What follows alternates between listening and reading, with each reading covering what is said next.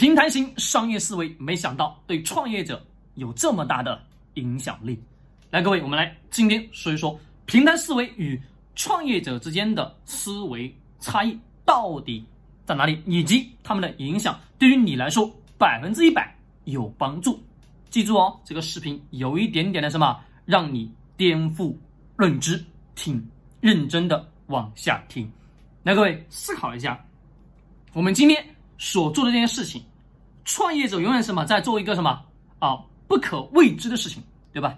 那为什么我们会去创业呢？创业的核心是我们在不断不断寻找什么？寻找不确定性。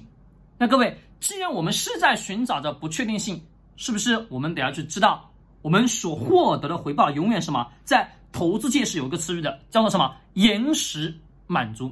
是的，也就是说，我们得要去认认真真的去想想，我们今天干了这一份工作，是否立马的获得了收入跟回报？而绝大多数的人今天做了这件事情以后，他所渴望的是，今天做一天，你给我什么？给我一天的钱吧，是不是？几乎全部都是如此，没错吧？对的。那各位，绝大多数创业者失败的真正原因，也就是来源于此。他思考的是，我今天干这件事情，我干了一个月、两个月、三个月，是否能立马的给我变成一万、两万、三万、四万、五万的收入吧？没错。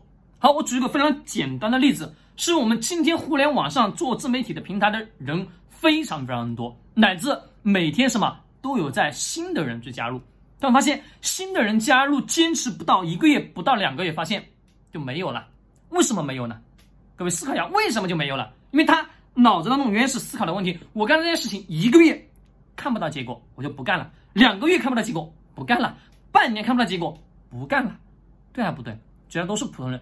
最终只会成为普通人。好，各位换位思考到平台思维来讲，假设你是一个平台，对吧？我是一个平台了，那我怎么样去让我的用户不断不断什么去增长？与此同时，让我的创作者也在不断不断的增加。各位需要干嘛？需要把及时满足的这种形式衍生什么？衍生到一种另外的形式。这个形式是什么？是。把及时满足，就及时现实的满足感，把它变成什么？变成阶段性的满足。也就是说，过一段时间给你一个奖励，过一段时间给你一个奖励。是不是我们在小的时候，我不知道大家有没有去玩过一个游戏，非常简单的游戏。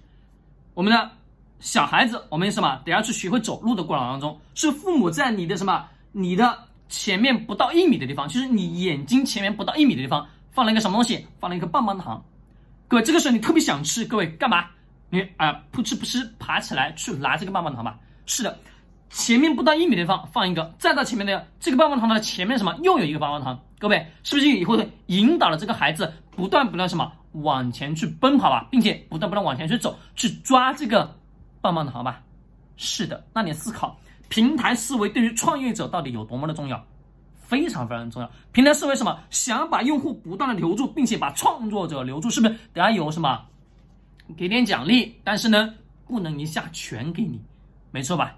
是的。那我想，我们创业这件事情也其实也是一样的。我们要心里特别清楚，可能我干这件事情干了半年还没有什么结果，但是呢，过了一段时间之后，你发现，哎呀，突然什么就给了你一个什么？给了你一个果实，但过后呢，又不给你果实。各位，这个过程当中是在干嘛？在不断的煎熬着你的内心，内心煎熬什么？是你到底要不要放弃呀？是不是还要继续干啊？对吧？各式各样的这种问题，在脑海中不断不断去什么浮现了吧？是的，那我们想，创业思维跟我们的平台的思维，不管是延时满足也好，还是及时满足，还是我们最终的给一颗糖走一路，给一个糖走一路，是吧？对的。但不管如何，你一定要认清楚，如果你是创业者，你心里一定要非常非常什么明白，做任何一件事情不是当下就要结果，而是什么把这件事情做成到一种什么样的程度，可能过一段时间他会给你来一颗糖，但是你这个糖可能来的比较晚一点，但需要的是你不断去坚持做这件事情，才可能去获得你所想要的结果。是否有惊艳到你呢？记得给我点个关注。